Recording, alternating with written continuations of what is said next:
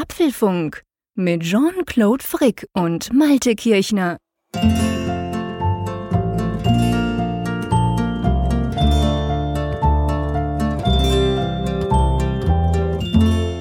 Heute ist Montag, der 21. März 2016, der Tag des Apple-Events und es ist fast 22 Uhr, also knapp zwei Stunden nach dem Event, nach der Keynote in Cupertino. Und äh, ja, herzlich willkommen zur Aftershow-Party, wenn man sie denn so nennen darf. Und willkommen dazu auch Jean-Claude Frick in Bern. Ähm, ja, haben wir denn eigentlich einen Grund zu feiern? naja, es geht. Es ist so ein bisschen, es fühlt sich ein bisschen wie der Kater an, ne? obwohl, obwohl wir die Aftershow-Party gerade erst starten. Nein, auch von meiner Seite ganz herzlich Hallo zu dieser Sonderfolge des ähm, Apfelfunk. Wir haben euch ja versprochen, wenn es jeweils was zu berichten gibt, wie zum Beispiel so eine Keynote, dann machen wir eine Sonderfolge. Das machen wir jetzt auch. Ja, und Malte, also ähm, ganz ehrlich gesagt, so ganz der Burner, wie wir Schweizer sagen, oder wie, wie, wie meine Kids manchmal sagen, war das jetzt nicht unbedingt oder wie ging dir das? ja, das ist schon milde formuliert. Ich war im ersten Moment ziemlich frustriert und äh, äh, ja, ich habe mir so ein bisschen mehr davon versprochen. Wir hatten ja schon im Vorfeld darüber äh, mal geredet, was denn da jetzt passieren könnte, was da kommt. Es ist ja genau das Erwartbare gekommen, keinerlei Überraschung äh, und am Ende war es ja auch ein ziemlich kurzes Event. Also ich weiß nicht, wie dir das ging. Ich hatte so das Gefühl, oh, die sind jetzt sehr schnell gewesen, eine Stunde, da kommt jetzt bestimmt noch One More Thing, aber ja, es ging mir genau gleich. Also ich dachte, wow, die geben aber hier ein Power vor. Also äh, der Anfang ging ja noch. Wir werden das Ganze dann chronologisch quasi aufarbeiten. Äh, aber, aber dann eigentlich die, die eigentliche Produktpräsentation vom iPhone und vom iPad, die war ja wahnsinnig schnell. Und da dachte ich auch, wow, da gibt's jetzt noch irgendwas. Aber puh, Pustekuchen. Als dann der Tim Cook wieder kam am Schluss und nochmal so seinen Roundabout gemacht hat, da dachte ich, oh, oh, nee, da kommt nichts mehr. Das war's schon. Ja, also ich, tatsächlich, der, der, der, der, der Flow der Veranstaltung war eigentlich wie so ein bisschen drauf ausgelegt, danach noch ein One More Thing und dann irgendwas Neues zu bringen. Aber ja, das war definitiv nicht der Fall. Aber sprechen wir doch einfach mal der Reihenfolge nach, was wir da so gesehen haben, was wir davon zu halten haben. Und ganz am Anfang steht ja, wie so oft oder wie eigentlich immer unter Tim Cook, dieses Video. Da, da ist ein Video gezeigt worden. Und ja, um meine Meinung vielleicht mal vorwegzunehmen, ich fand gemessen an anderen Videos, die, die wir gesehen haben, war es auch schon relativ schwach, oder? Ja, das war so ein, ja, das war so eine Art Geschichte von Apple, so ganz zusammengecrunched. Äh, das Beste war die Musik, glaube ich. Die fand ich recht fetzig. Aber du hast recht, das, ja, die Aussage selber war jetzt auch nicht so stark. Und ich fand auch, naja, ich weiß nicht, also es wurde ja live übertragen, das ganze Event als Livestream. Äh, ich hatte aber den Eindruck, es war ja in, in, im Apple Campus in diesem Town Hall Meeting, also in diesem Raum. Und ähm, da waren ja nur relativ wenige Leute da. Es waren ja auch nur wenige Journalisten dorthin eingeladen äh, gewesen. Und es kam mir fast vor, das Video war mehr auch so für die, so quasi für eine kleine Audience und gar nicht für die ganz, ganz, ganz große, wie das zum Beispiel beim iPhone 6S in San Francisco war. Aber naja, es wurde halt live übertragen, darum konnten es ja doch alle sehen. Also ja, ich fand auch, das Video war jetzt nicht so toll. Ja, vor allem war es ja auch so, am Ende schließt sich der Kreis, ähm, dieses Motto Let us loop you in, das äh, deutete ja darauf hin, dass es ja diese, der, der vermutlich oder sehr wahrscheinlich letzte Termin in der Town Hall ist, wenn, ich, wenn es nicht ein neues Antenna-Gate nochmal gibt oder so. genau. Und dass die, die, nächste Präsentation auf dem Apple Campus dann äh, in dem neuen runden UFO dann stattfinden wird. Und ich finde, dieses Video so für sich genommen, im ersten Moment habe ich gedacht, Nanu, äh, ist jetzt irgendwie Jubiläumsfeier angesagt, weil das liefert so ein bisschen darauf hinaus. Mhm, mhm, ähm, also ich finde wirklich, da gab es schon Videos, die, wenn auch natürlich sehr werblich, sehr, sehr schwungvoll, aber ja doch irgendwie ein bisschen mehr mitgenommen haben. Ja. Ja, und äh, man muss ja leider rückblickend sagen, das hat ja auch so ein bisschen dann den Stil des Nachfolgenden geprägt. Ja, es hat eigentlich gepasst. Gehen wir mal weiter. Also der Tim Cook kam natürlich, hat so kurzen Überblick gegeben, wobei ganz ehrlich gesagt, also äh, er hat fast nichts gesagt, natürlich auch mal wieder keine Zahlen zur Apple Watch zum Beispiel, er hat nur gesagt, sie verkauft sich super gut. Und dann ging es ja eigentlich dann gleich los. Also er hat ja einen kurzen, das wurde ja auch erwartet, er hat ja einen kurzen, ein kurzes Statement zu dieser ganzen FBI-Geschichte gesagt. Er hat gesagt, sie werden weiterhin dafür kämpfen, für die Sicherheit äh, ihrer Benutzer oder für die Sicherheit der Daten ihrer User. Damit war es dann aber auch schon alles und dann ging es eigentlich gleich um die Umweltfreundlichkeit von Apple. Und ja, ich weiß nicht, wie es dir ging. Das fand ich, war doch irgendwo durch eine schräge Nummer. Ich meine, klar, heute versuchen alle Firmen sich im besten Lichte darzustellen, aber als dann diese Yaks kam, also auf Twitter war das ganz lustig, da kam ja dann diese, ja, was sind denn Yaks eigentlich? Das sind so ähm, jetzt, Rinder. Rinder, genau, das sind so Rinder mit langen Haaren, die da um diese Solarzellen rum äh, spaziert sind. Das war auf, auf Twitter total witzig, weil da haben die Leute eigentlich quasi real-time gleich angefangen, Witze zu machen darüber. Und ähm, aber äh, das war schon irgendwie äh, ein bisschen abgespaced und kam auch nicht, da, da ist der Funke auch nicht wirklich gesprungen, oder? Ja, wir müssen vielleicht so die ersten drei Komponenten der Keynote ähm, in der Gesamtheit sehen. Das habe ich mir, da habe ich mir so einen kleinen Haken hier gemacht auf meinem Notizzettel.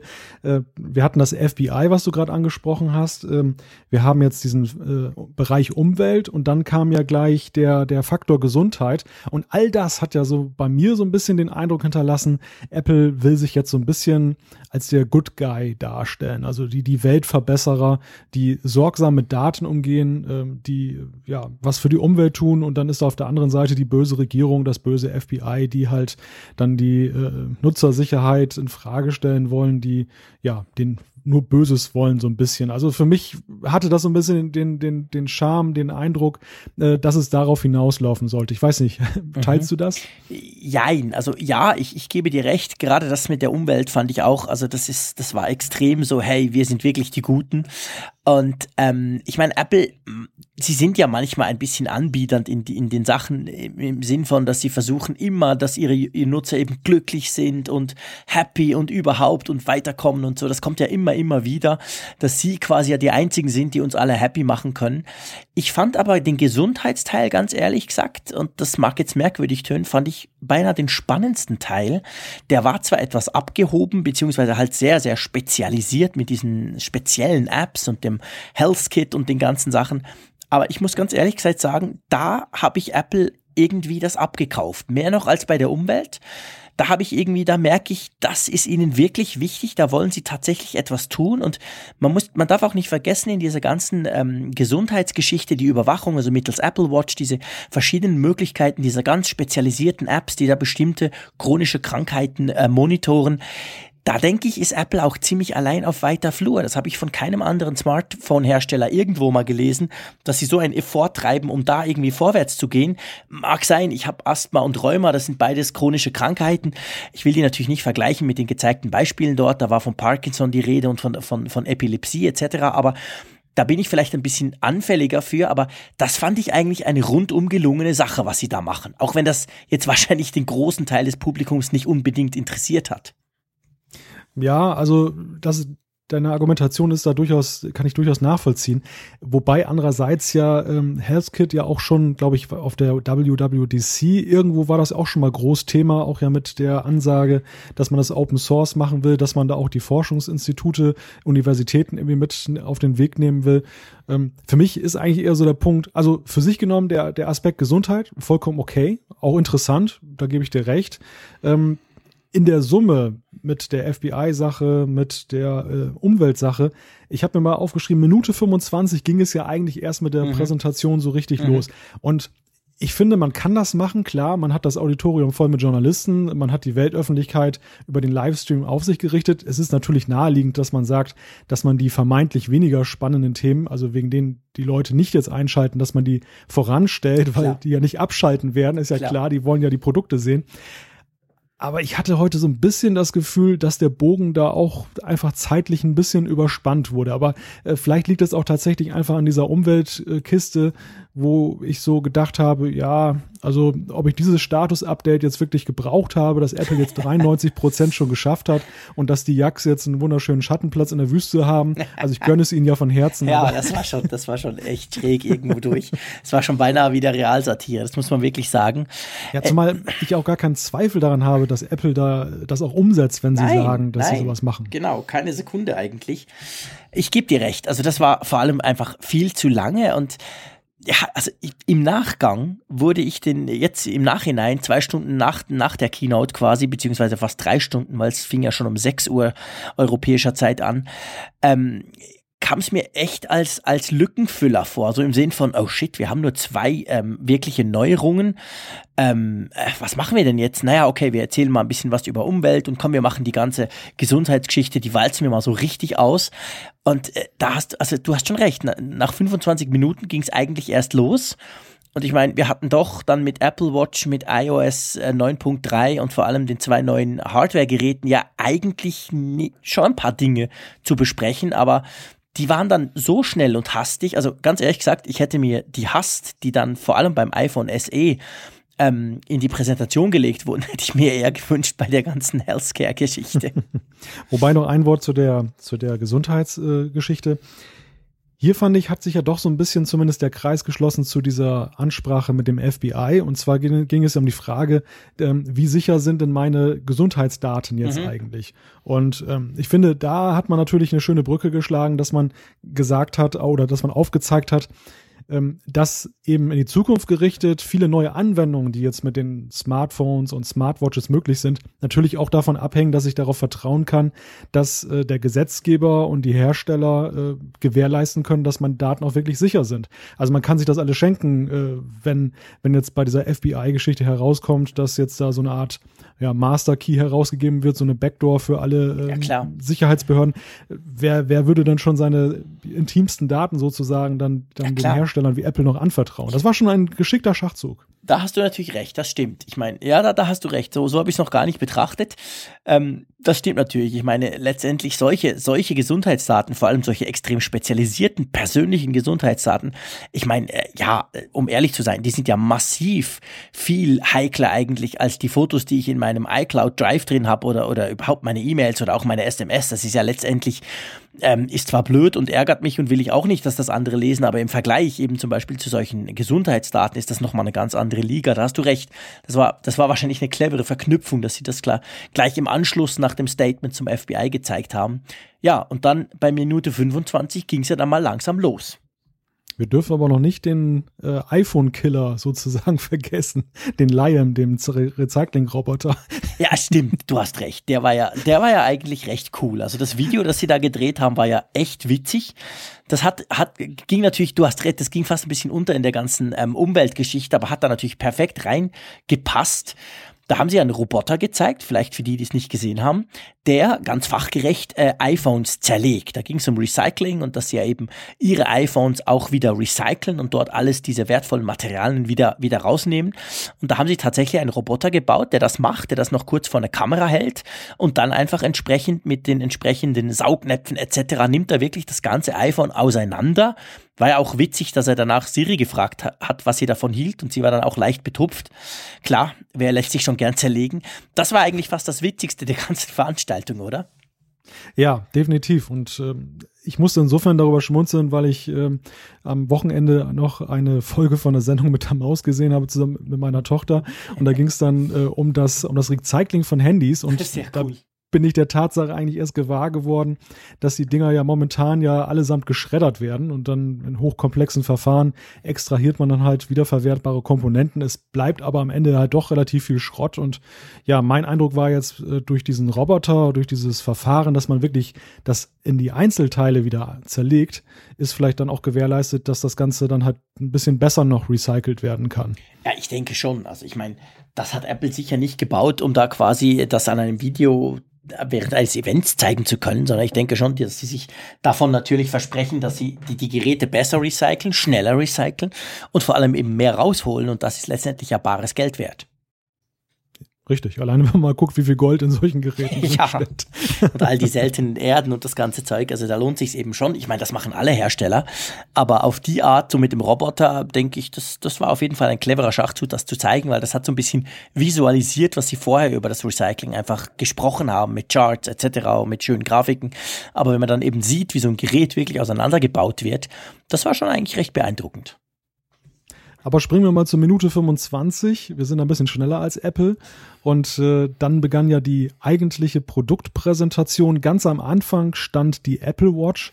Und ja, die äh, wartet ja vor allem mit einer markante Neuerungen auf, Jean-Claude. Ja, sie wird günstiger. Jedenfalls ein bisschen. Sie wird, glaube ich, 50 Dollar günstiger. Der Einstiegspreis des kleinen, der 38 mm Variante wurde gesenkt. Und dann gab's neue Armbänder. Und auch da, ich oute mich gerne. Ich bin ein absoluter Freak und Fan dieser Armbänder der Apple Watch. Also ich habe ja selber eine Apple Watch, die Space Gray, und habe dafür diverse Armbänder. Meistens sind das einfach diese ganz einfachen äh, Gummi-Sport-Armbänder äh, in verschiedensten Farben und die, die, die wechsle ich auch immer wieder. Hab noch ein Lederarmband dazu und habe dann natürlich noch das Original, dieses Metallarmband. Und das, das wechsle ich hin und da und finde das eigentlich cool. Apple hat gesagt, dass rund 30 Prozent der Apple Watch-Kunden das auch so sehen, beziehungsweise sie eben auch mehrere Armbänder haben. Und dann haben sie neben der Preissenkung selber, haben sie verschiedene neue Armbänder gezeigt. Was gab's denn da? Ja, allen voran gab es da einen neuen Stoff, nämlich Nylon, der da jetzt zum Einsatz kommt. Und den gibt es in vielen Varianten bunt und äh, ja, ich finde, das ist wirklich jetzt mal so ein Armband, was dann auch wieder ein ganz neues Aussehen mhm. hat, was dann auch die, die Uhr in einem ganz anderen Licht erscheinen lässt. Also das fand ich ausgesprochen faszinierend. Hm, ja, böse Stimmen haben ja behauptet, das wäre im Prinzip die herausragendste optische Neuerung bei der Hardware gewesen. Ja, aber das passt, das stimmt, da hast du völlig recht. Also optisch, ist gut, dass du das Wort optisch ja noch reingebracht. Ich meine, wir wollen ein 49 Euro Armband ja nicht unbedingt oder 49 Schweizer Franken äh, nicht unbedingt vergleichen dann mit einem ganz neuen ein iPhone. Aber du hast völlig recht. Also optisch war das eigentlich am A überraschendsten und auch am neuesten. Ich muss wirklich sagen, ich finde die auch cool, wobei ich muss jetzt sagen, also ich habe zum Beispiel dann gleich erspäht, es gibt ein neues Sportarmband, also das Plastikarmband ähm, in Gelb. Das finde ich total cool. Das sieht wahrscheinlich bei meiner schwarzen Apple Watch ziemlich freakig aus, werde ich mir sicher holen.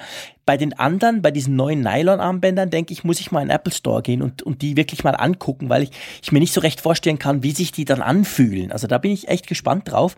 Und es gab auch, und das war ja schon vorher mal in Leaks, ich glaube im Januar gab es da mal Bilder, es gibt für eben diese Space Gray ähm, Apple Watch, die ich habe, also diese schwarze, die heißt nicht Sapphire Black oder irgend sowas, die ganz schwarze Apple Watch, für die gibt's jetzt noch ein Milanese Armband, auch in schwarz. Das gab's ja bisher nur in Silber und das gibt's jetzt in schwarz.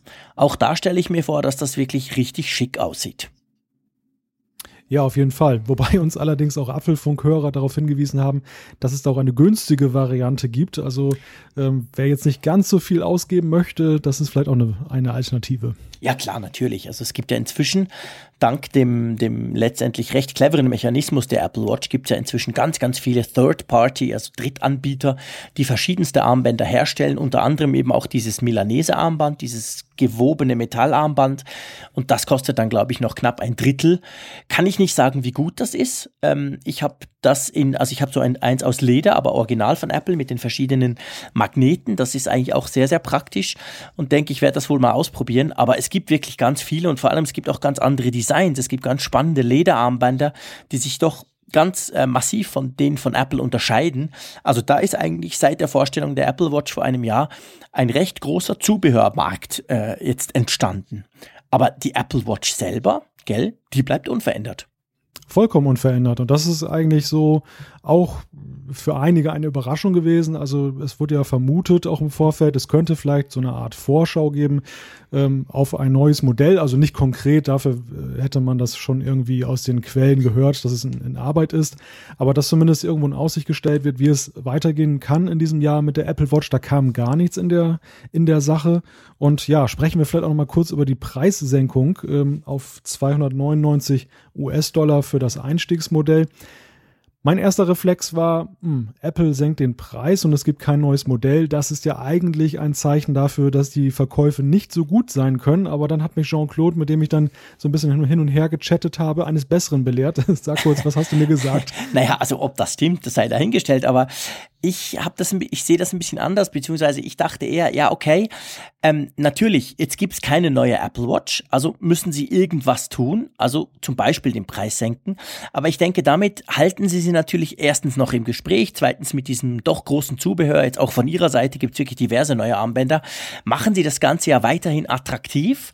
Und ich muss ehrlich gesagt sagen, ich habe lang überlegt, wird das jetzt auch wieder so ein Jahreszyklus bei der Apple Watch, wie bei fast allen anderen Geräten von Apple? Also gut, okay, der Mac Pro wurde, glaube ich, seit fast drei Jahren nicht mehr aktualisiert. Aber ähm, sonst sind ja so im iPhone, iPad, die alle kriegen ein, mindestens äh, einfach alle ein Jahr gibt es ein neues Modell. Und ich denke, ich könnte mir vorstellen, so eine Uhr letztendlich also eine Uhr ganz generell hat man ja viel, viel länger als ein Smartphone, welches man ja wahrscheinlich meistens spätestens nach zwei Jahren schon wechselt. Und gleichzeitig denke ich auch die Apple Watch und Apple versucht das ja auch mit den hohen Preisen und teilweise mit den extrem teuren Modellen, äh, ja, dass das eben mehr ist als nur ein Technik-Gadget, also schon so eine Art Schmuck oder jedenfalls ein Accessoire. Und da denke ich, muss es nicht unbedingt sein, dass man das einmal im Jahr tauscht, zumal es ja auch bei einer Uhr, die vielleicht 1000 Franken kostet, wie jetzt zum Beispiel mein Modell, äh, ist es relativ heftig, wenn ich das nach einem Jahr tauschen muss. Und darum denke ich, fährt Apple vielleicht gar nicht so schlecht, dass sie das auf eineinhalb Jahre, man munkelt ja im Herbst, sei es dann soweit, irgendwie ein bisschen strecken. Und jetzt quasi machen sie eigentlich zwar keinen Refresh, die Uhr selber ist unverändert, aber sie geben ein bisschen zusätzliches ähm, Zubehör dazu und eben vor allem senken sie den Preis. Und wir dürfen ja nicht vergessen, heute kam ja auch Apple, also, also Watch OS in der neuen Version raus. Also da wird ja weiterhin dran geschraubt, da kommen ab und zu neue Funktionen hinzu. Und ich denke, das alles lässt, behält eigentlich die Apple Watch so ein bisschen attraktiv.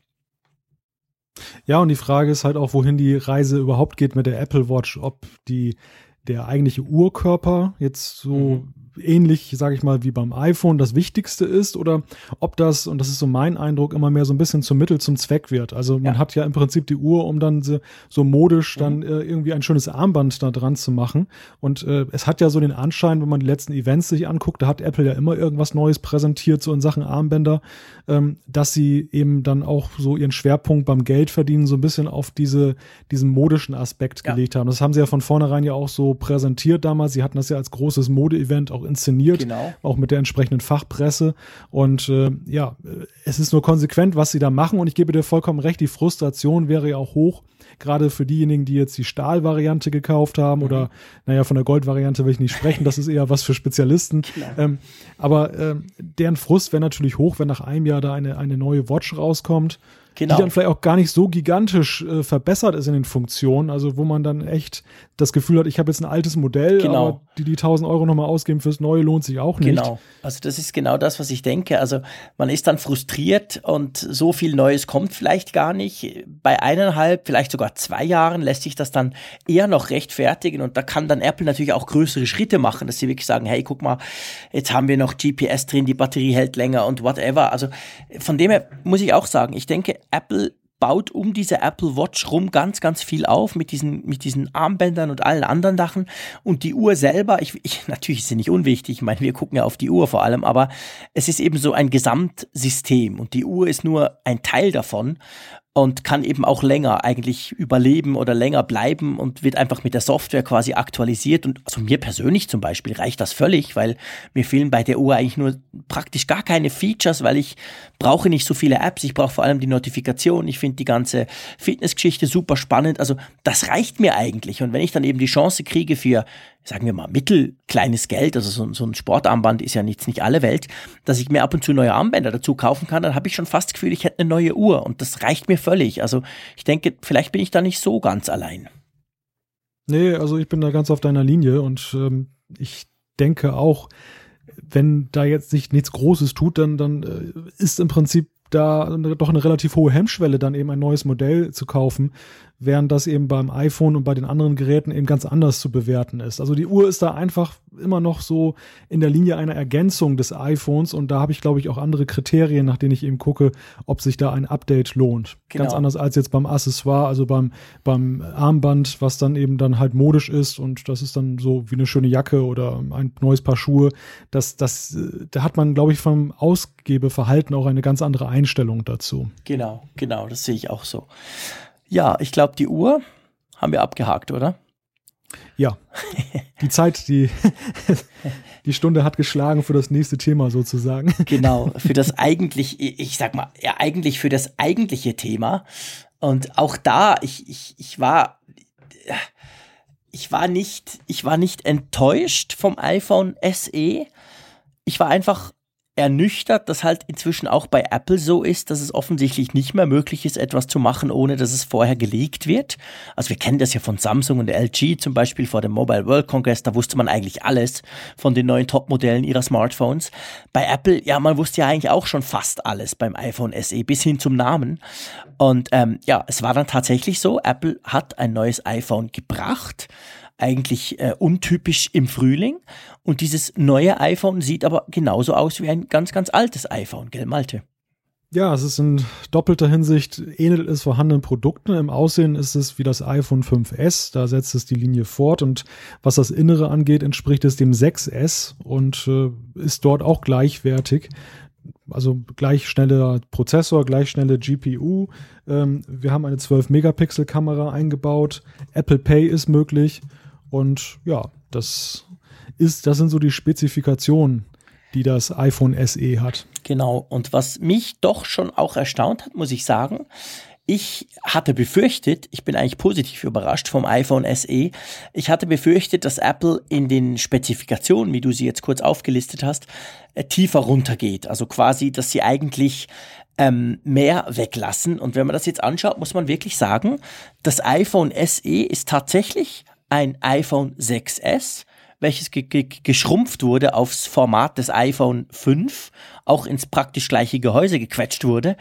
Aber bis auf Touch, 3D äh, Touch, da müssen wir nachher noch drüber sprechen, entspricht es technisch eigentlich absolut dem dem normalen iPhone. Das heißt, wenn einer wirklich sagt, boah, dieses iPhone ist mir viel zu groß und ich kenne da doch einige, dann können die sagen, okay, ich kriege mit dem iPhone SE die aktuelle Technik, zu einem etwas tieferen Preis und kriege vor allem eben ein kleines Gerät, so ein 4 Zoll Handschmeichler und nicht so ein Kloppen und kann damit eigentlich mit der aktuellen Technik fahren. Und das finde ich ist ein cleverer Schachzug von Apple, muss man ganz klar sehen, weil Apple selber hat ja gesagt, dass sie letztes Jahr 30 Millionen kleine iPhones verkauft haben, also sprich iPhone 5 oder iPhone 5S, die waren ja noch im Handel eine Zeit lang. Ähm, und ähm, das heißt, da ist schon ein Markt. Es gibt Leute, die eben nicht so ein großes iPhone wollen. Wie siehst du das so mit der Größe? Also ich würde sagen, Apple hat da einige Lehren gezogen aus anderen Produktlinien. Also wenn wir mal gucken, das iPad Mini, das war ja auch so ein bisschen am Anfang stiefmütterlich behandelt worden, was die Hardware anging. Ähm, da hat man auch gute Erfahrungen damit gemacht, dass man es gleichwertig ausgerüstet hat mit dem großen iPad Air, was die Hardware anging. Mhm. Das hat die Popularität äh, steigen lassen. Auf der anderen Seite gab es ja beim iPhone schon mal einen Versuch, eine Linie, sage ich mal, abzuspalten. Das war ja mit dem iPhone 5C. Und da hat es ja nicht so sagenhaft funktioniert mit dem Absatz, weil gut, Plastikrücken, die Optik ist das eine. Das andere war aber eben, dass die Spezifikationen nicht so waren, dass es das genau. Topmodell war. Genau. Und ich glaube, das hat viele abgeschreckt. Also Apple ist ein klassischer Topmodellhersteller. Ja. Und ähm, das iPhone SE ist da auch ein Rückbesinn eben auf diese Stärke. Und wie du gerade schon gesagt hast, äh, sie haben ja ganz genau beschrieben, wo sie da ihren Grund sehen, dass sie das, das jetzt herausgebracht haben. Da sind 30 Millionen Menschen und äh, sie zeigten ja auch ein äh, Kuchendiagramm, äh, dass es vornehmlich dann Umsteiger, Neueinsteiger sind, die ihm sagen, also so ein Fablet, nee, das brauche ich jetzt nicht am Anfang oder wenn ich umsteige, ich will lieber das kleine Gerät haben. Und wir hatten das ja auch schon mal in einer der letzten Sendungen gesagt es ist ja auch so, dass es mittlerweile schwer ist, ein äh, kleines Gerät und vor allem ein Topmodell noch irgendwo zu finden. Das ist ja auch, sag ich mal, technisch eine große Kunst, dass es gelungen ist, überhaupt diese Power, die ja in dieser Sechserlinie drinsteckt und die ja dort mehr Platz hat, sich auszubreiten, in so ein kleines Gehäuse zu pressen. Also das ist ja eine Innovation, die mhm. jetzt, sag ich mal, dem Laien sich gar nicht so aufdrängt. Ja. Und das finde ich auch ein bisschen schade. Ich meine, es wird jetzt schon mächtig gelästert, zwei Stunden nach dem Event, ähm, über halt eben quasi, hey Mensch, Apple nimmt einfach ein, ein iPhone 5S und damit hat sich's dann und kloppt ein bisschen neue Hardware rein. Ich gebe dir da recht. Also da ist sicher äh, technisch gesehen viel mehr dran, um das so machen zu können. Und es wäre wahrscheinlich einfacher gewesen, die Technik weniger aktuell zu halten. Aber es ist genau der Punkt. Also das iPhone 5C damals hat sich in meinen Augen genau drum schlecht verkauft, nicht weil es farbig war, das war ja an sich noch cool, sondern weil es äh, eben die Technik vom letzten Jahr damals schon war und dadurch, äh, ja, wer will schon das Gerät vom letzten Jahr kaufen? Sorry, also ähm, wenn ich schon viel Geld ausgebe und Apple-Geräte sind immer teuer, dann will ich aktualisierte, aktuelle, aktuellste Technik drin haben und das hat Apple beim, beim iPhone SE jetzt gemacht. Ich meine, klar, man muss sagen, der Bildschirm ist natürlich kleiner, der ist nicht nur kleiner vom, vom, vom also von, von der Auf, der, von der Größe her, sondern eben auch von der Auflösung. Also der hat natürlich diese Originalauflösung vom iPhone 5 oder 5S drin und nicht die vom iPhone 6. Aber auch da macht Sinn. Letztendlich ist es eben ein kleineres Gerät und wer, wer damit leben kann, kriegt sonst eigentlich State-of-the-Art Technik. Wobei, kleiner Wermutstropfen, ich als ganz, ganz großer Fan von 3D-Touch bin schon sehr enttäuscht, dass offensichtlich 3D-Touch es nicht ins iPhone SE geschafft hat. Auch da haben sich die Gerüchte bewahrheitet. Ja. Leider muss man sagen in dem Fall, aber ich sehe das genauso wie du. Wir hatten das ja auch schon mal thematisiert, dass äh, 3D Touch natürlich auch davon lebt als Technologie, als Möglichkeit für den Entwickler, dass es eben breitflächig unterstützt wird. Und jetzt haben wir heute neue Produkte gesehen, die es allesamt nicht unterstützen. Also ich kann es auch auf dem iPad Pro ja nicht benutzen und äh, hier habe ich es dann nicht. Das ist natürlich sehr schade. Ich glaube, das wird die Freude der Entwickler sehr dämpfen, dann eben 3D Touch äh, auch breitflächig einzusetzen. Das ist genau der Punkt. Also ich muss ja, ich, wir haben ja schon mal drüber gesprochen, dass beim iPad Pro, beim großen iPad Pro, dass mir das extrem fehlt. Also, dass mir da wirklich dieses 3D-Touch fehlt. Mir fehlt auch der aktuelle Touch-ID-Sensor, äh, der ist ja da auch nicht drin, den man mit dem iPhone 6S oder 6S Plus bekommen hat. Der ist im iPhone SE sicher drin. Der dürfte auch im neuen kleinen iPad Pro drin sein. Aber dass es 3D-Touch irgendwie noch nicht geschafft hat, äh, quasi auf diese neuen Plattformen zu springen, das finde ich echt schade, weil du hast völlig recht. Also ich meine, als Entwickler, ja, man schränkt sich halt dadurch wieder ein, weil ich bin überzeugt, das iPhone SE wird sich gut verkaufen. Weil es ist, wie du schon gesagt hast, es gibt eigentlich keine Hersteller mehr, die kleine Geräte mit technischen Top-Specs bauen. Sony war so einer früher. Die haben noch mit den Xperia Z2, 3 und 4, den Mini-Modellen jeweils, eigentlich wirklich genau das gemacht, was Apple jetzt auch macht. Die haben die aktuelle Technik aus dem großen Modell genommen, den, den Bildschirm verkleinert, auch die Auflösung, aber der Rest war eigentlich genau wie beim Topmodell. Für die, die eben nicht so einen Klopper wollten. Und das hat Apple jetzt auch sehr erfolgreich äh, gemacht, technisch gesehen, und ich bin überzeugt, das Ding wird sich gut verkaufen. Aber ja, 3D-Touch, Mensch, das hättet ihr echt auch noch einbauen können. Eine Frage, die ich hier stehen habe, die nicht beantwortet wurde, ist, was heißt denn eigentlich SE? Ist das eine Special Edition? Gute Frage. Ich wurde auch schon auf Twitter darauf angesprochen. Ich meinte, aber ich habe mir das Event angeschaut. Ich habe gleichzeitig noch The Verge den Livestream geguckt, also den Live-Ticker quasi, weil da sind vier Leute am Tickern. Das ist auch immer ganz spannend. Und irgendwo meinte ich gelesen zu haben, es, es sei sowas wie easy. Also quasi mhm. die Mitte von Easy ist, ist, ist iPhone Easy, aber ich weiß nicht, ob das einfach irgendeiner geschrieben hat, just for fun oder so. Äh, Fakt ist, Apple sowohl in, der, in den Medienmitteilungen, die sie rausgehauen haben, wie auf der Webseite, die ja inzwischen aktualisiert wurde, schreibt nichts über dieses SE. Also da steht gar nichts drin. Von dem her, ich habe keine Ahnung. Es wäre ja nicht das erste Mal, dass wir Bezeichnungen haben, die sich niemals aufklären. Ja, Genauso genau. wie ja beim S ja auch, dass eher der Spekulation überlassen ist, was es bedeutet, wenn man so genau. mit Leuten von Apple spricht, die wissen es selber nicht. Genau, genau, genau. Das ist dann so ein, so ein Faktor, dass man da jetzt vielleicht einfach drauf aufbaut, dass es eh vielleicht für Extended oder so steht, dass man jetzt die S-Linie erweitert hat, von der man nicht weiß, was sie eigentlich heißt. Genau, wer weiß, das könnte sein. Es, es klingt natürlich auf jeden Fall schön. Also es klingt ja, klar, äh, so ein bisschen edel, so wie beim Auto. Genau, es tönt äh, so wieder ein bisschen die bessere Variante, die gepimpte Variante irgendwie. Es tönt so nach mehr Speed, nach mehr Power. Und das passt ja. Ich meine, es ist ja letztendlich eigentlich ein, ein, man könnte sagen, ein turbocharged äh, kleines iPhone. Also es ist quasi ein Golf GTI. Der sieht zwar ähnlich aus wie der, wie der Golf, aber der hat viel mehr Power unter der Haube. Von dem her vielleicht äh, ist das ein bisschen die Idee dahinter. Wir werden es wahrscheinlich tatsächlich nie erfahren. Aber ich muss sagen, ganz grundsätzlich, das iPhone SE gefällt mir ist absolut nichts für mich. Ich bin ein Phablet-Freak. Ich hätte beinahe beim iPhone 5S damals Apple im Be Be Bezug auf Smartphones den Rücken gekehrt, weil ich einfach fand, hey, ich muss was Großes haben. Diese kleinen Mini-Mäuse-Kinos, die mag ich nicht.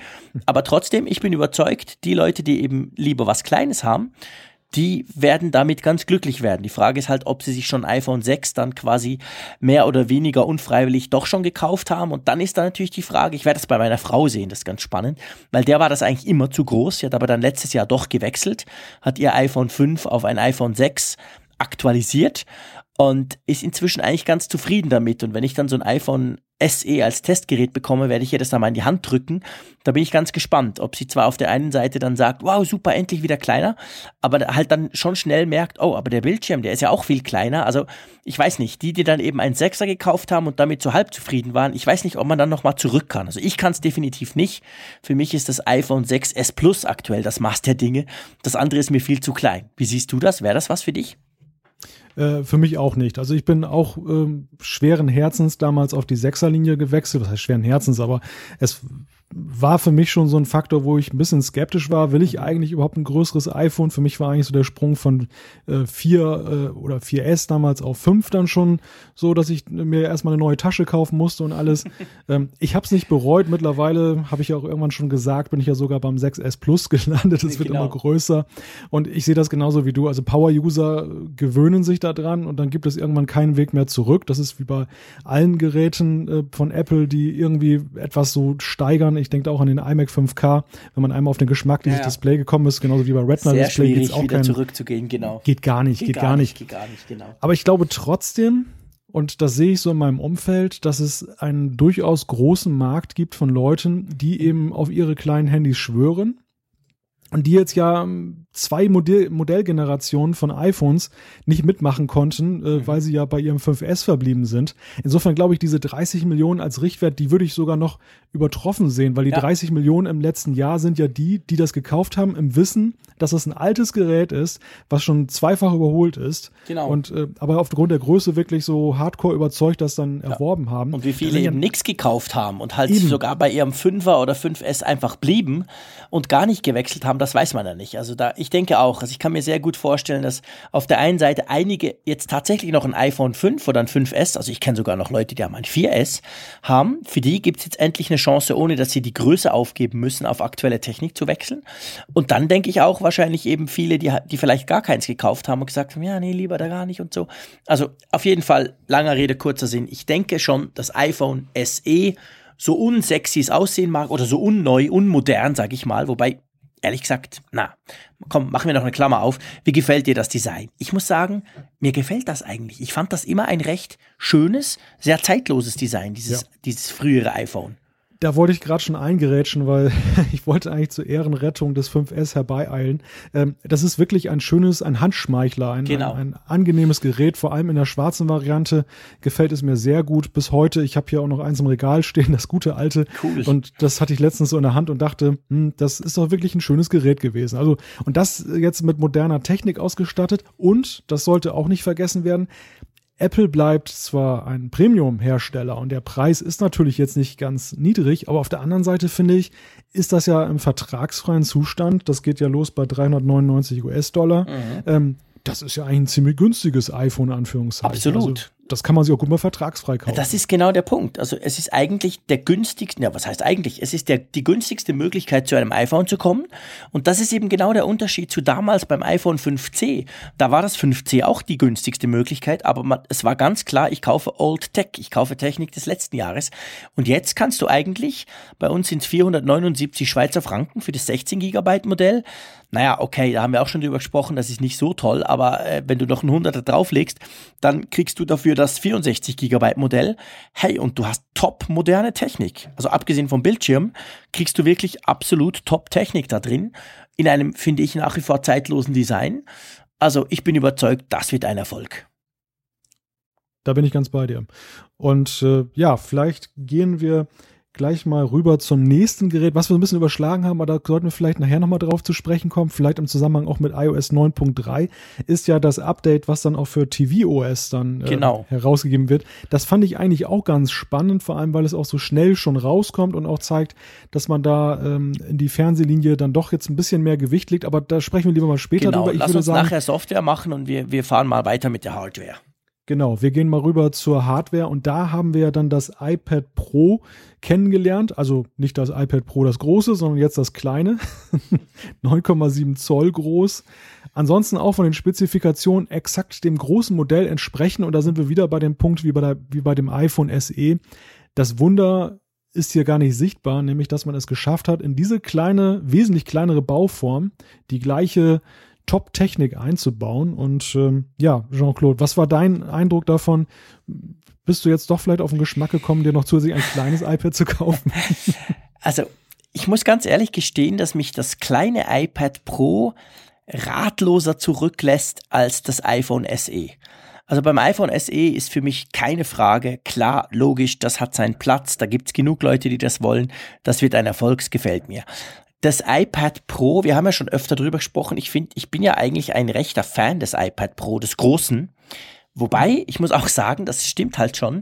Wenn ich dann unterwegs bin, ist es oft so, dass ich mein iPad Air einpacke, da meine SIM-Karte reinklatsche und einfach mit dem online bin unterwegs, weil rein wegen der Größe her.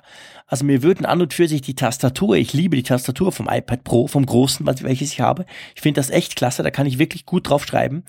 Ähm, aber eigentlich ist es mir ein bisschen zu groß.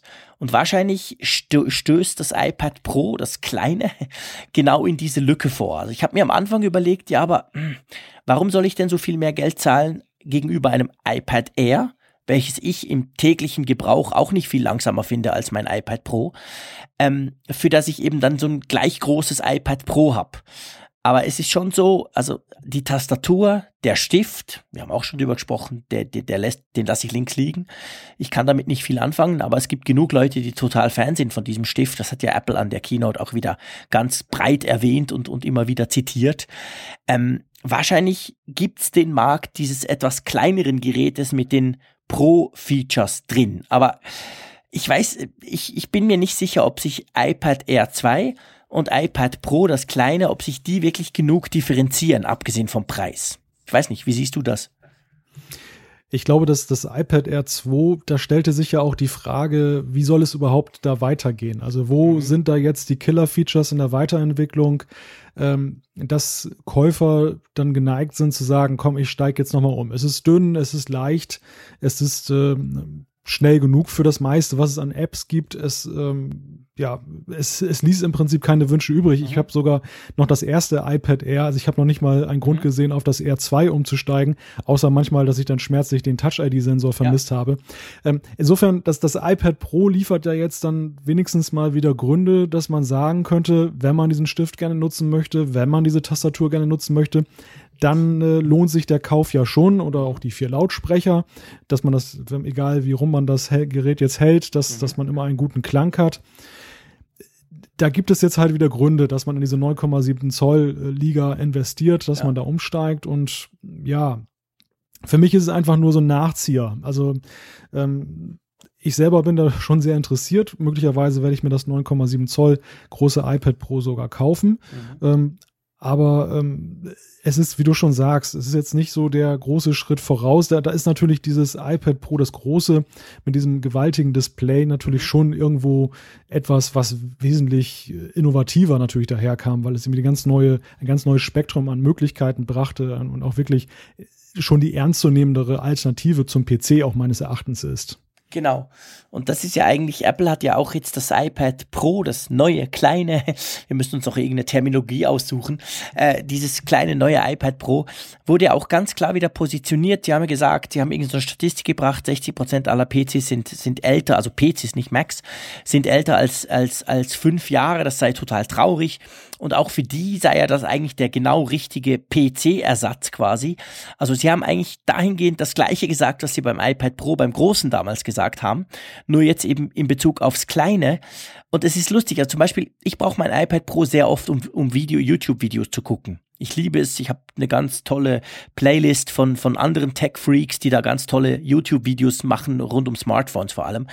Und wenn ich das vergleiche mit dem iPad Air, dann ist es wie Tag und Nacht. Es macht viel mehr Spaß, auf dem riesigen, großen iPad Pro Videos zu gucken, weil die sehen einfach noch geiler aus, ich muss es mal so sagen, als auf dem iPad Air. Und ähm, von dem her bin ich eigentlich doch Fan dieser Größe, wie du gesagt hast, dieser Innovation im Sinn von, dass es eben wirklich mein 13 Zoll Tablet ist.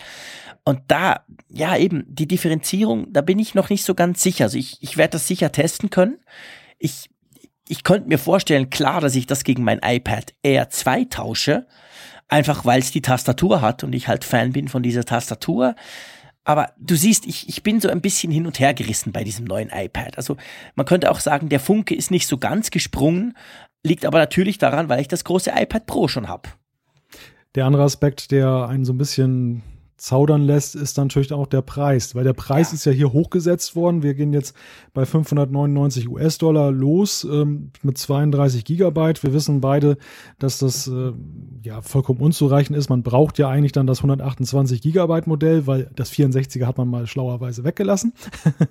und dann ist man da auch wieder schon fast bei 1000 Euro, die man da ausgeben muss für so ein Gerät. Und dann ist es ja eigentlich die Frage, naja, wenn ich schon so viel Geld für ein Tablet in die Hand nehme, kaufe ich dann nicht gleich die große Variante. Und das ist sicherlich auch Kalkül, dass man eben das 9,7 Zoll Gerät jetzt nicht zu attraktiv macht, nach dem Motto, alle Pro-Features gibt's für einen günstigen Preis, was soll ich mit dem großen Display, sondern dass man eben die Leute eben auch in Versuchung bringt, so ein bisschen drüber nachzudenken, ob dann nicht gleich so das als Add-on das große Display vielleicht doch lohnenswert ist. Und es ist ja in der Tat lohnenswert. Ich habe das ähm, große iPad Pro ja auch mal testen dürfen. Ähm, das ist in der Tat ein ganz anderes Erlebnis, wenn ich darauf Videos gucke, wenn ich damit arbeite. Das, da sind wir wieder bei dem Aspekt, es ist ganz schwer zurückzukommen dann zu dem Kleinen. Ja, genau. Das, ja, genau. Vielleicht ist das auch der Punkt, wenn man eben mal das Große in, in Händen hatte, dann, ähm, ja, man gewöhnt sich halt an diesen tollen Screen, sei es im Split-Screen-Modus von iOS 9 oder, oder auch bei anderen, eben gerade natürlich beim Video gucken oder beim Netflix gucken, ist einfach klasse, das Ding. Naja, mal schauen, du hast recht. Also ich, wahrscheinlich läuft vielleicht mittelfristig drauf raus, dass, dass Apple das iPad Air 2 entweder noch ein Jahr einfach laufen lässt oder dann irgendwann mal tatsächlich einfach auslaufen lässt und nur noch das iPad Pro, das kleine anbietet weil das ist zwar günstiger, das iPad Air 2, aber ja, irgendwie, mh, hm, du siehst, ich habe ich hab meine liebe Mühe mit diesem neuen iPad Pro. ja, also ich denke, die iPad Air-Linie ist, ist äh, vorbei. Das, das ist ein mhm. Auslaufmodell, das, das ist ja normal, dass Apple dann immer noch ein altes Modell, äh, denkt man daran, wie lange es noch das iPad 2 damals gab. Ja, genau. Das, das, das verkauft man jetzt noch ab, die Altbestände, und das ist auch ein schönes, günstigeres iPad, da kann man den einen oder anderen da eben auch dafür begeistern, aber das hat keine Zukunft, da wird es keinen Nachfolger mehr geben und irgendwann, wenn dann das iPad Pro 2 9,7 kommt, dann, dann äh, hat das dann auch ausgedient. Interessant fand fand ich, und da muss ich gestehen, dass da bin ich mir momentan gar nicht sicher, ob es das beim Großen jetzt auch schon gab oder ob das jetzt neu ist oder ob ich das irgendwie übersehen habe. Diese True Tone Display mhm. Geschichte. Mhm. Also, dass sich das, das, das hat man ja hier sehr betont und ich finde das auch überaus überzeugend, dass äh, man, wenn man in einem Raum ist mit warmem Licht, die Sensoren des, des iPads dann entsprechend die äh, Farbigkeit, also die, die Displaystärke dimmt so dass das dann harmonischer ist. Mhm. Und äh, wenn ich dann halt draußen bin, wo es grell ist oder irgendwo mit so ja typischen Leuchtstoffröhren arbeite im Büro, dass es dann entsprechend dann eben sich anpasst. Und das finde ich ist auch eine ganz charmante Geschichte. Erinnert so ein bisschen an diese ganze Nightshift-Sache, auf die ja. wir gleich noch zu sprechen kommen. Aber finde ich irgendwie witzig. Das ist, das ist wieder so typisch Apple irgendwo, mhm. oder? Da hast du recht. Das ist eigentlich so eine typische Apple-Innovation, die halt auch in der Vorstellung selber so ein bisschen dröge wirkt. Man denkt, äh, was soll denn das? Die dann aber unter Umständen, das sage ich jetzt ohne, dass ich es in der Hand hatte, aber unter Umständen wirklich ganz viel ausmachen kann, wo man denkt, wow, das ist jetzt echt mal cool, genau. Also ich glaube, dass das iPad Pro, also das große, das noch nicht hat, weil sie, sie haben, sie haben das ziemlich prominent präsentiert beim iPhone, äh Quatsch, beim iPad Pro, beim kleinen. Und ich kann mich nicht erinnern, sowas vom Großen gelesen zu haben oder so. Also ich glaube, das ist tatsächlich eine Neuerung, die sie jetzt wahrscheinlich mit dem verbesserten Screen des äh, iPad Pro, des neuen iPad Pro, des kleinen Modells eingeführt haben. Ja, also ich denke auch, ähm, ich kann mich auch nicht dran erinnern, dass ich da irgendwas mal drüber gelesen habe dann müsste ich es wirklich grob fahrlässig übersehen haben bei meinem Test. Gut, dann, dann war es vielleicht auch nicht so gewaltig, das Feature, ja, wenn es mir gar nicht aufgefallen ist. Voll automatisch, ohne dass du was gemerkt hast. Aber ich finde ich finde es einfach charmant, weil das einfach ein Augenmerk ist, dass Apple auf Geräte hat, was andere Hersteller halt nicht haben. Ja. Diese Frage, wie fügt sich das auch so ja. in Alltagssituationen ein, wie, wie ähm, ja, in meiner, in meiner Wohnung, je nachdem, wie ich die gestalte habe, mein Haus, ähm, passt auch jetzt mein, mein Tablet dann gut da rein. Genau. Das, das, das kann man für überflüssig halten, weil es ein Zweckgegenstand ist, aber ich sag mal, Apple-Kunden, die wissen genau solche Features eben zu schätzen. Genau, das ist eigentlich typisch Apple und äh, ja, wir wünschen uns ja eigentlich mehr davon immer. Aber ähm, ich finde eigentlich, dass Apple macht ja immer, also für mich macht Apple ja aus nicht nur die Hardware, sondern immer auch die Software. Das heißt, für mich ist immer das Zusammenspiel der beiden ja eigentlich der wichtige Punkt. Und in dem Bereich, finde ich, hat Apple heute eigentlich, man könnte fast sagen, ein bisschen geklotzt, oder? Ja, es gab ja den Doppelpack an neuen Versionen. Ähm, da ist einerseits tvOS, also das Betriebssystem für das neue Apple TV. Mhm. Und auf der anderen Seite ähm, ist heute dann iOS 9.3 final veröffentlicht worden. Das war ja äh, in sieben Beta-Versionen, auch im öffentlichen Beta-Test, sehr intensiv getestet worden, wie man sagen kann. Mhm.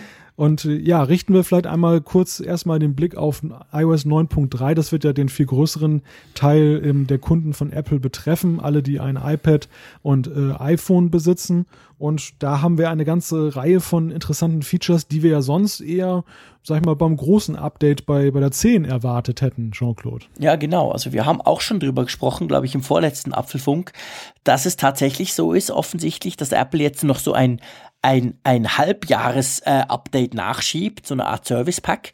Und äh, man kann das ganz klar sagen. Also iOS 9.3 ist hätte durchaus auch ein iOS 10 werden können ähm, weil die Features, es sind doch tatsächlich ein paar wirklich ganz neue Features drin, natürlich allen voran dieser Night Shift Mode, wo du eben das Display entsprechend in den wärmeren Bereich der Farben äh, bringst am Abend, damit du eben besser schlafen kannst. Wir haben auch schon drüber gesprochen.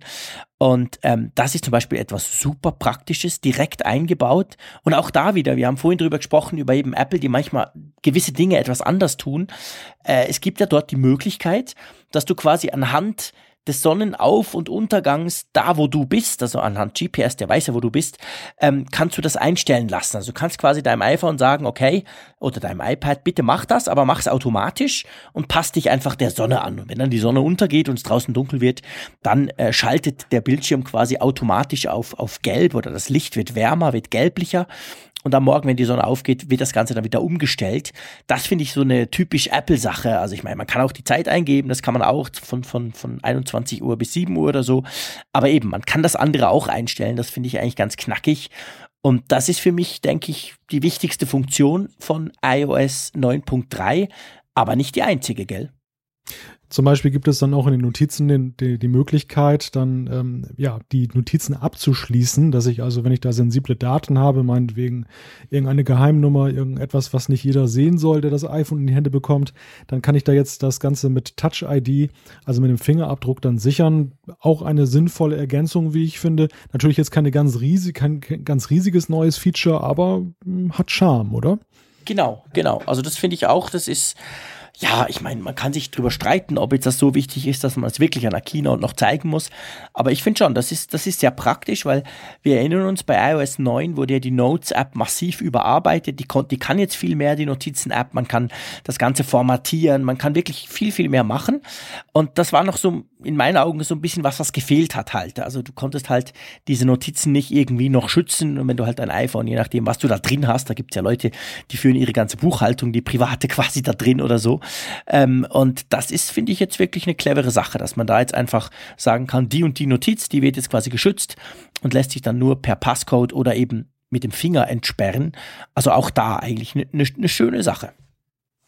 Aber sprechen wir in dem Zusammenhang einmal über die Adaptierungsrate. Da hat man sich ja dann gelobt äh, seitens Apple, dass äh, bei iOS 9 ja eine ja, Rate von 90, äh, nein, pardon, 80 Prozent ist, die jetzt iOS 9 installiert haben auf ihren Geräten. Und man ist dann natürlich stolz deshalb, weil ähm, beim Mitbewerber Android, da sind es ja gerade mal zwei Prozent der Geräte laut Statistiken, die jetzt die aktuellste Version installiert haben, hat auch was damit zu tun, dass ja bei Android ähm, die Software von Google kommt und die Hersteller machen dann noch ihre eigene und nicht jeder Nutzer bekommt dann immer die aktuellste Version, so wie das bei Apple ist, wo dann der Vorteil ist, wenn alles aus einer Hand kommt. Gleichwohl habe ich dann auch vorhin bei Twitter gelesen und das fand ich war auch ein Punkt. Die Adaptierungsrate von iOS-Version war auch schon mal höher, oder Jean-Claude? Ja, das stimmt. iOS 7, glaube ich, vor allem, wurde noch schneller, äh, beziehungsweise war nach, nach diesen fünf Monaten, wo es jetzt sind, war sie höher oben. Da war sie, glaube ich, bei 95 Prozent oder, oder 90 oder so. Ähm, was, was mag das heißen? Also ich würde mal sagen, iOS 8 war ja, was, was die Stabilität anging, war es ja ziemlich heftig. Also da, ga, da gab es ja in den ersten zwei Monaten, glaube ich, vier oder fünf Updates. Und ich kann mir schon vorstellen, dass das einige Leute abgeschreckt hat, die vielleicht dachten, hey, jetzt kommt iOS 9, naja, ich warte mal noch ein paar Monate, weil letztes Mal bei iOS 8 musste ich ja quasi im Wochenrhythmus dann irgend, irgendwas nachschieben. Ähm, sonst können wir nur drüber spekulieren, warum das so ist. Grundsätzlich sind das natürlich Raten, von denen jeder Android-Hersteller nur träumen kann. Ich gebe gerne zu, dass ich im Moment ziemlich frustriert bin. Ich habe ganz tolle Samsung-Smartphones bei mir und die sollten theoretisch ein Update bekommen, aber ähm, das ist seit Wochen schon, hieß es, ja, ja, es ist ausgerollt, aber bei mir halt noch nicht angekommen und so geht's eigentlich allen. Und das ist so dieses Tröpfchensystem, was, was, was, was, was Google beziehungsweise was die Hersteller machen.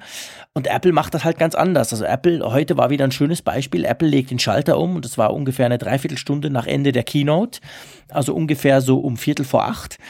Und ähm, dann hat's gemacht, zack, dann kam bei mir auf all meinen Geräten ein, ein, ein Over-the-Air-Update. Das ging zum Teil etwas lange zum Runterladen, ist klar, aber man kann davon ausgehen, dass heute zig Millionen iPhones und iPads aktualisiert werden auf einen Schlag. Und so stelle ich mir eigentlich eine Softwareverteilung beziehungsweise eine Update-Verteilung vor. Und das ist schon sehr, sehr cool, wie Apple das macht. Und ähm, also ich denke auch jetzt dieses Mal, es gab sieben Beta-Versionen. Das war wirklich so viel wie eigentlich normalerweise bei einer, bei einer ganz neuen iOS-Version von diesem iOS 9.3. Ich bin, glaube ich, seit Beta 2 oder 3 dabei, habe die alle ausprobiert und muss wirklich sagen, es lief absolut stabil. Es lief problemlos, abgesehen ein, von einem Problem mit der Apple Watch, die am Anfang mal war. Ähm, von dem her gesehen, denke ich, kann man eigentlich sagen, man kann relativ gefahrlos jetzt auf dieses iOS 9.3 gehen, aus meiner Warte. Wie siehst du das? Kann ich bestätigen. Also ich bin auch relativ früh in das Beta-Programm da eingestiegen. Ähm, habe eigentlich auch nur dieses Problem mit der Apple Watch dann erlebt, was dann aber zu lösen war, indem man dann auch die Watch dann auf die Beta-Version von WatchOS 2.2 gebracht hat und äh, dann lief das Ganze wieder. Ansonsten habe ich eigentlich nur einen Bug erlebt. Der hat sich aber lustigerweise bis zur letzten Beta-Version gehalten. Und zwar, äh, dass manchmal Touch ID dann streikt. Also, dass wenn ich dann das Gerät aufschließen will, dass es dann ja, gar nicht stimmt. mehr rea reagiert. Stimmt. Und dann musste ich irgendwie dreimal so auf den Power-Button ein- und ausmachen. Und dann ging ohne Animation das Ganze dann plötzlich auf. Mhm. Ähm, das hat auch irgendwie dazu geführt, dass irgendwie einige Notifications dann hängen blieben, also ja. von, von Messaging-Apps bisschen ärgerlich, aber sag ich mal nicht nicht systemkritisch, weil ja nichts verloren gegangen ist und jetzt das Gerät auch nicht abgestürzt mhm. ist. Insofern ja, würde ich auch sagen, das ist eine saubere Sache. Das, das, mal gucken, wie es jetzt in der finalen Version ist. Ich denke eigentlich, das müssten sie noch hin, hinbekommen haben. Aber ähm, ja, also sonst finde ich auch, eigentlich läuft das Ding wirklich stabil und sauber durch. Und vielleicht noch ein Wort zur Update-Müdigkeit. Ich glaube, das hat vielleicht auch gar nicht mal so sehr damit zu tun, dass ähm, die, die Nutzer jetzt da Sorge haben, dass sich jetzt die, der Zustand des Gerätes verschlechtert oder so, sondern ich glaube, dadurch, dass das Smartphone sich immer weiter verbreitet und auch gerade das, das iPhone ja nun auch über die Jahre Abermillionen von Geräten verkauft hat und ja auch viele in den Gebrauchtmarkt gelangt sind und dann ähm, ja von anderen erworben werden wiederum, da sind auch viele dabei, die einfach vielleicht auch gar nicht so. Wir, wir sind natürlich Techies, also wir sind jetzt das stimmt. wir wollen immer das Neueste haben, wir wollen alle Features ausprobieren. Aber ich glaube, es gibt ganz viele, die sagen, never change a running ja. system. Und äh, ich kenne sogar einen Kollegen, der, der rennt noch mit iOS 6 durch die Gegend. Ich sehe das ja mal, weil das User-Interface dann halt noch so antiquiert aussieht. Und ich habe den mal darauf angesprochen, habe gesagt, du musst das doch mal updaten. Und sagt er, nee, warum denn? Das gefällt mir, da kann ich gut mitarbeiten. Läuft und, ja. Ähm, ja, ja, und das ist, das ist der Punkt. Also wenn ich die neuesten Features haben will, welchen Grund sollte der haben, da zu updaten? Ja, ne? Du hast natürlich vollkommen recht. Also ich glaube, wir müssen aufpassen und das ist natürlich etwas, was uns Tech-Journalisten immer wieder passiert. Äh, wir sind ja eigentlich in einer Bubble drin und ähm, du hast recht, also eine ganz gute Freundin von mir, die, der, der geht das genau gleich. Also die, die hat zwar iOS 9 dann aufgespielt, aber alle anderen Updates von, von 9.0 an dann eigentlich nicht mehr. Bei der ist auch der App Store, sieht manchmal mit 68 Updates, steht das einfach da. Das würde mich absolut kirre machen. Also ich bin immer einer, ich, ich update sofort. Wenn im App Store irgendwas erscheint, was ich installiert habe, dann wird das abgedatet, weil das stört mich, wenn da eine Zahl steht. Und sie hat gesagt, nee, es läuft ja und ich will bloß nicht, dass was anders ist. Oh, ich habe doch damals einmal die und die App geupdatet, die sah danach ganz anders aus, mache ich nie mehr. Das stimmt schon. Also du hast, du hast recht. Wir Techies machen das natürlich, weil wir auch interessiert sind, wie es denn dann aussieht und möglichst anders und so. Aber für viele Leute ist das einfach gar nicht unbedingt so ein Thema und auch nicht das Thema, dass sie ständig neue Apps probieren. Die haben vielleicht ihre fünf, sechs, sieben Apps und die laufen und die sind zufrieden und damit hat sich's. Also das ist, denke ich, schon wahrscheinlich sogar weiter verbreitet als wir Freaks, die immer gleich alles draufknallen, was, was, was verfügbar ist. Ja, also ich äh, ernte immer Kopfschütteln, wenn die Leute sehen, dass ich 300 Apps auf meinem Gerät installiert ja, habe. Geht mir auch so. geht mir genau, genau gleich auch so. Aber naja, gut. Also ich, ich finde iOS 9, muss ich wirklich sagen, finde ich eigentlich ein, ja, einen großen Wurf, muss ich wirklich sagen. Ich, ich, ich freue mich sehr, dass das jetzt final rauskommt. Und wir dürfen ja auch nicht vergessen, WatchOS hat auch ein Update bekommen heute, WatchOS 2.2. Also wenn du 9.3 drauf hast, dann wird dir dann auch die, die, die entsprechende WatchOS-Version angeboten. Da sind aber die Änderungen wirklich sehr, sehr übersehbar, gell? Beziehungsweise überschaubar. Ja, ich muss sogar gerade überlegen, welche es sind. Ich glaube, genau. das, das, das ist unter anderem die Möglichkeit, dass ich eben jetzt auch äh, mehrere äh, Uhren genau. dann, äh, also mit, das ist mit einem iPhone Die einzige, kann. die ich gefunden habe, es ist, glaube ich, noch was mit der, mit der Maps-App, also mit der Apple Maps-App, wobei das bei mir irgendwie nicht funktioniert hat. Ich weiß nicht, ob in der Schweiz gewisse Features da noch fehlen. Irgendwas ist dort auch noch anders. Aber sonst hast du völlig recht. Also das ist das Feature. Man sieht das in der App vor allem auf, auf dem iPhone, ähm, dass es da eben die Möglichkeit gibt, mehrere Apple Watches quasi zu, zu, zu synchronisieren und dann hin und her zu schalten und sagen, okay, heute trage ich das goldige Modell und morgen dann die andere und so. Äh, also ihr seht, ich sehe das Ganze so ein bisschen äh, sarkastisch, weil ich mir nicht so recht vorstellen kann, warum man denn zwei Apple Watches brauchen könnte. Ja, ich will da auch niemand so nahe treten, aber ich würde echt sagen, das ist buchstäblich ein Luxusproblem. Genau, definitiv. und wer sich zwei Watches da leisten kann und die parallel betreibt, der, der soll das tun. ein zweites iPhone genau, kaufen. Der, ja, okay, genau. Aber der soll das tun, der kann das jetzt mit dem gleichen iPhone machen. Okay, ähm, ich glaube, für Otto Normalverbraucher spielt das keine Rolle. Trotzdem wichtig, dass man das Update einspielt. Vielleicht hier als kleiner Hinweis eben für, für die Update-Müden, äh, weil doch eigentlich nur so dann auch gewährleistet ist. Letztendlich sind ja immer auch, wir dürfen ja nicht vergessen, iOS basiert ja auch äh, irgendwo auf, auf Unix und es gibt ja in jedem System immer die eine oder andere Lücke und das ist bei WatchOS nicht anders die werden natürlich auch immer gestopft. Das heißt ja dann immer so schön, es wurden Fehler behoben. Aber von dem her lohnt sich schon, so ein Update auch zu machen. Und gerade mit den Notifications, wir haben es erlebt, beide, dass wenn du ein iOS 9.3 auf der Uhr hattest, das war damals zwar noch eine Beta, und dann das, das normale WatchOS 2.1 auf der Uhr, dann hattest du eben das Problem, dass irgendwie die Notifications gar nicht mehr ankamen. Also die Uhr war dann wahnsinnig still, was sie sonst bei mir nie ist. Also von dem her lohnt sich sicher, dass man, wenn man das Update auf seinem iPhone macht, vielleicht auch gleich die entsprechende Apple Watch nachzieht.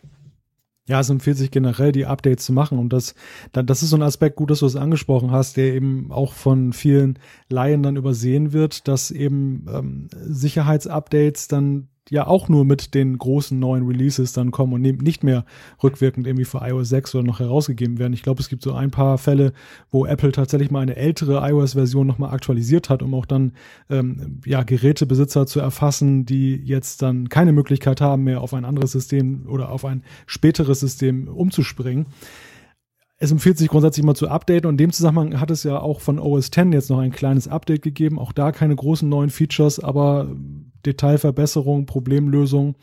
Ganz anders aber ist es bei tvOS, das Betriebssystem für das neue Apple TV. Und da, Jean-Claude, hat es ja richtig gewaltige Änderungen nochmal gegeben. Ja, das kann man so sagen. Also da wurde, wurde jetzt richtig geklotzt. Es ist ja auch spannend zu sehen. Wir wissen ja, tvOS basiert ja auch auf iOS. Und man sieht eigentlich jetzt schön, dass auf diesem, auf dem aktuellen Apple TV, na, je länger, je mehr kommen quasi iOS-Features hinzu. Aktuell zum Beispiel mit dem aktuellen tvOS ist es jetzt möglich, Ordner anzulegen. Also es gibt ja Apps auf dem Apple TV und da ist man, ich weiß nicht, wie es dir geht, aber mir geht so, dass ich wirklich dann eher schneller mal Download klicke als, als weniger. Also sprich, ich habe relativ schnell doch einige Apps auf dem Screen und selbst der große, der Big Screen, also der Fernseher im Wohnzimmer, sieht dann irgendwie schnell mal unübersichtlich aus. Also man kann jetzt Ordner anlegen, das heißt, man kann zum Beispiel einen Game-Ordner machen und da packt man all seine Games rein. Finde ich sehr schön, weil ich bin ein großer Fan von Ordnern. Also meine Frau zum Beispiel hat irgendwie 30 Apps, aber die hat sie verteilt auf diverse Homescreens Screens, das würde mich auch Kehre machen. Ich muss das immer schön in Ordner einpacken, äh, thematisch sortiert und so. Das kann man jetzt auch auf dem TV machen, also auf dem Apple TV. Ähm, dann hat Siri ein paar neue Kommandos gelernt. Gebe gerne zu mir, als Schweizer nützt das nichts, weil bei uns Siri auf dem Apple TV noch gar nicht funktioniert. Aber man kann jetzt zum Beispiel auch ähm, im App Store suchen mit Siri. Man kann ja also sagen, sie soll eine bestimmte App hervorsuchen. Ja, ähm, und dann, jetzt muss ich gleich mal kurz spicken. Ich gehe mal auf eifrig.ch. Sorry, wenn ich da jetzt schamlos Werbung mache. Da habe ich nämlich das noch geschrieben. Genau. Man kann äh, die iCloud Photo Library, also bisher war es nur so, dass man den Fotostream anzeigen konnte dieses, ich sag mal, Überbleibsel von früher noch. Jetzt kann man die ganze komplette iCloud Photo Library anzeigen, also alle seine Alben, all sein Zeug, wenn man das in, in der Cloud hat, dann kann man das jetzt direkt auf dem Apple TV anzeigen lassen und Live-Fotos, also diese bewegten Fotos, die ja mit dem iPhone 6S hinzukamen, die lassen sich jetzt ebenfalls auf dem großen Fernseher darstellen. Ja, und damit äh, hat ja Apple auch einen Beitrag geleistet, dass äh, Apple TV dann wieder näher an die restlichen Plattformen, mhm. an die iOS-Plattformen zu holen.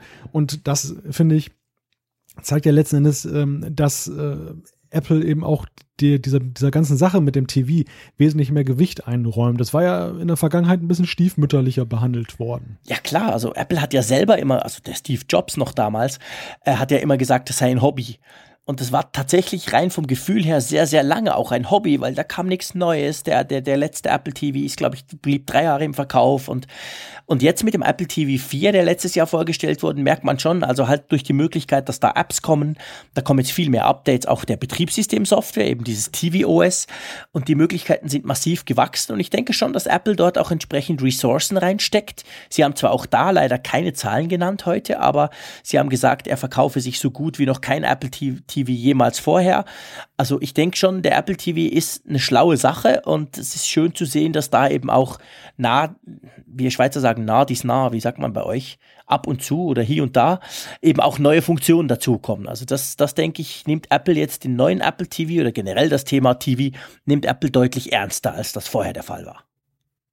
Ja, sie zeigen eben auch, dass das tvOS jetzt eine Plattform ist, die äh, noch relativ neu ist und wo dann auch eben entsprechend ein bisschen mehr Energie jetzt dann auch rein investiert wird, um sie jetzt äh, nach vorne zu treiben, dass es also jetzt nicht so einen jährlichen Zyklus gibt und dann sagt man, okay, jetzt kommt tvOS 2, sondern dass man gleich, äh, ähm, ja, jetzt, wie du schon sagst, da reinhaut, dass, dass da immer mal wieder was nachkommt, dass dann, dass es lohnenswert bleibt, eben auch diese Plattform im Auge zu behalten. Also das ist, das ist wirklich so ein Bekenntnis, würde ich das fast nennen, was, was Apple da ja. gegeben hat heute. Ja, absolut. Das sehe ich genau gleich wie du.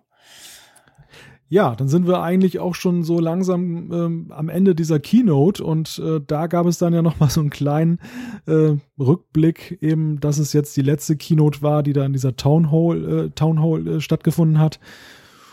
Ja, und am Ende stellte sich eigentlich die Frage der Joshua Topolsky, ähm, ehemaliger Chefredakteur von The Verge und mittlerweile, glaube ich, nach einem Abenteuer bei Bloomberg freiberuflich unterwegs. Der hat bei Twitter vorhin geschrieben, ähm, damals hätte Apple das so als ähm, ja reine Pressegeschichte gemacht. Also nicht zu einem Event eingeladen, sondern man hätte sich so ein paar Journalisten eingeladen, Tech-Journalisten, die halt einflussreich sind, hätte denen die Geräte vorab zum Testen gegeben. Das hat es ja in der Vergangenheit auch schon mal gegeben bei mhm. einigen. Ähm, und äh, die hätten das dann mal so ein, zwei Wochen testen können und hätten dann halt große Berichte gebracht und dann hätte man das dann so ein bisschen mit Tamtam -Tam und Pressemitteilungen dann äh, offiziell released. Und stattdessen hat man jetzt aber gesagt, wir machen ein richtiges Event draus. Was ist deine Meinung dazu?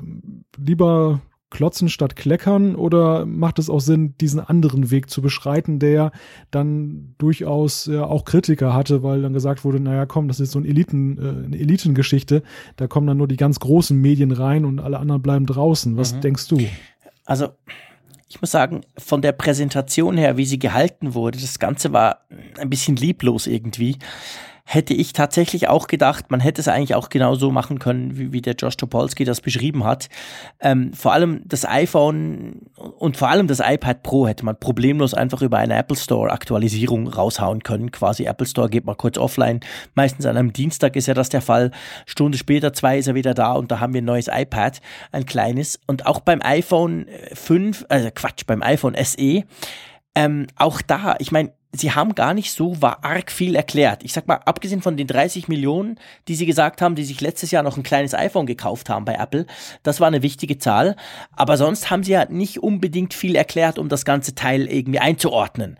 Und das hätte man tatsächlich auch so machen können. Also dafür hätte es kein Event gebraucht. Und ähm, ich denke, die, die, die, die Presse generell jetzt rund um dieses Event war ja eher negativ und zwar nicht in Bezug auf die Geräte, sondern halt so, hey, war das jetzt alles? Hä? Und dafür ladet ihr uns ein? Also, das hätte man sich dann erspart, wenn man das eben halt quasi per, per, ich sag mal, kleinem Dienstweg rausgebracht hätte. Ich sehe das ähnlich. Also, das hätte nicht unbedingt ein, ein großes Event gebraucht mit Keynote und vorher Ankündigung und schieß mich tot. Das hätte man auch anders machen können. Ja, und vor allem stellt sich für mich die Frage, so in die Zukunft gerichtet, ähm, ob denn der Status des Apple-Events nicht auch durch solche Veranstaltungen wie heute ein wenig entwertet wird. Also ein Apple-Event ist ja per se erstmal wichtig, findet eine, eine riesige Aufmerksamkeit weltweit. Ähm, und Apple hat sich da halt eben einen Ruf erarbeitet, dass sie eben wirklich nur die relevanten Dinge mhm. dann in so einer Form darstellen. Und wie du gerade schon gesagt hast, es gibt da diverse andere äh, leisere Wege, die man in der Vergangenheit beschritten hat, wenn man fand, das ist jetzt nur so ein Produktupdate, das ist jetzt nicht ganz so herausragend wichtig, ähm, dass das nimmt die Fachpresse auch so wahr. Mhm. Und da so ein bisschen meine Sorge, ich meine, wir haben immer schon solche und solche Events gesehen. Wir haben Events gesehen, die gut waren, zu lang, zu kurz, zu schnell, zu lustig. Ähm, im, Im Endeffekt war es aber, glaube ich, immer so, dass man irgendwo so einen Aspekt hatte, wo man gesagt hat, na komm, da gab es jetzt so einen Aha-Effekt, da kann man drüber streiten, ob es so wichtig war, aber es gab einen Aha-Effekt. Mhm. Und hier ist es ja wirklich so ein Event gewesen, man hätte es eigentlich eher überschreiben können mit äh, nicht Let Us Loop You In, sondern das große, die große Update-Show. Ja. Es gab ja Updates für alles. Ja. Und ähm, das ist ja dann doch eher ungewöhnlich für Apple, muss ich sagen. Ja, aber gleichzeitig ist es auch schon fast so ein bisschen, bisschen Tradition, jedenfalls im Frühling.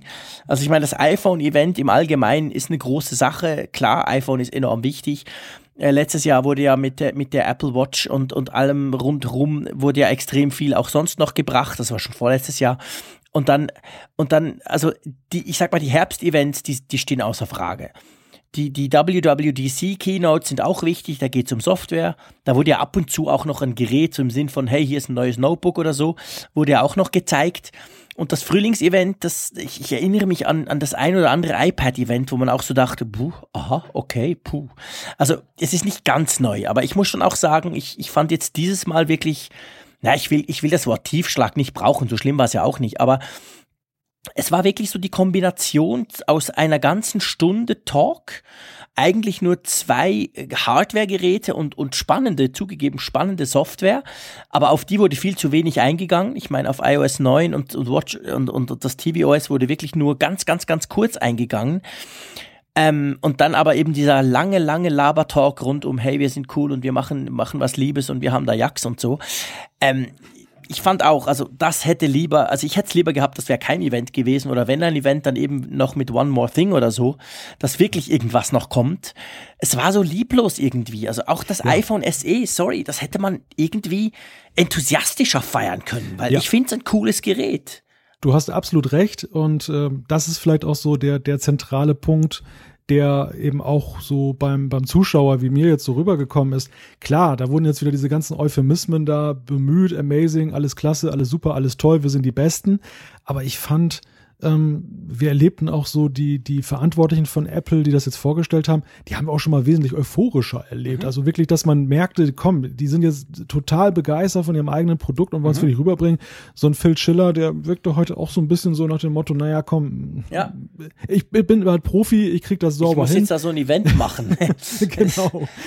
Genau, also, also das, das, das, war schade. Das war wirklich ja. schade. Das, das, das war man sich so von Apple nicht gewöhnt. Und das hat mich auch enttäuscht. Also das Event selber hat mich enttäuscht. Gar nicht unbedingt, was vorgestellt wurde, ganz ehrlich. Also das, das Event selber war irgendwie halbgaren. Und ähm, ja, mal gucken. Ja, da muss, da, da muss man wirklich differenzieren. Ich finde, das ist auch ganz wichtig, was du gerade gesagt hast, dass, dass eben die, die Produkte selber sind nicht schlecht. Das sind wirklich interessante Produkte und wenn man sich da hineindenkt, sind es auch ähm, Produkte, in die mit Sicherheit sehr viel Leistung reingegangen ist, weil das zu komprimieren so auf die kleine Größe, das, das ist wirklich eine Ingenieursleistung, ohne Frage. Aber mhm. wie man es rübergebracht hat und wie es verpackt war, ja, das haben wir, das haben wir von Apple anders erlebt. Genau, genau. Ja, sehe ich genau gleich und ich denke, das ist ein ganz guter Schlusspunkt für unseren äh, für unsere Apfelfunk Spezialfolge Nummer eins sozusagen.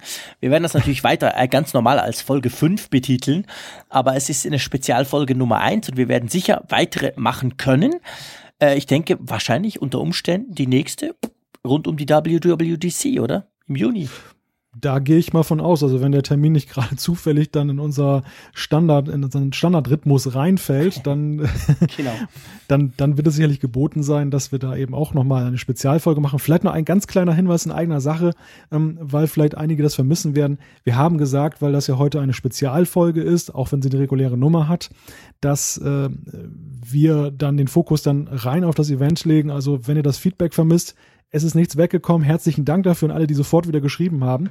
Das werden wir beim nächsten Mal dann äh, wieder einfließen lassen. Genau, definitiv. Also wir haben schon wieder ganz viele Zuschriften bekommen. Ist wirklich cool. Äh, wir können da, damit schon wieder spannende Diskussionen starten. Das machen wir nächstes Mal, nämlich ziemlich genau in plus minus zehn Tagen wenn wir, oder quasi in einer guten Woche, wenn wir dann am Mittwoch wieder in unserem normalen Rhythmus erscheinen. Ähm, dann werden wir auch das ganze Feedback. Gebt uns auch hier Feedback. Was, was, was habt ihr davon gehalten? Wie fandet ihr das? Wie fandet ihr die Keynote? Wie fandet ihr vor allem die Geräte? Habt ihr iOS 9.3 schon drauf auf eurem Gerät? Lasst uns das wissen. Das ist spannend. Da können wir drüber diskutieren. Und ich von meiner Seite sage einfach mal Dankeschön fürs Zuhören. Ja, auch von meiner Seite schreibt uns auch gerne, ob ihr einen Jack in einem Garten grasen habt. Der kleine Scherz muss jetzt sein, Entschuldigung. Nein, herzlichen Dank, Jean-Claude Frick, dass du dir die Zeit genommen hast, äh, das äh, mit mir zu besprechen. Ganz toll. Und äh, ich sage auch herzlichen Dank alle Zuhörer und bis zum nächsten Mal.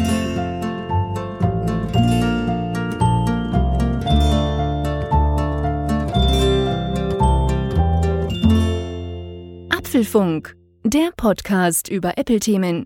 Mehr Infos unter www.apfelfunk.com.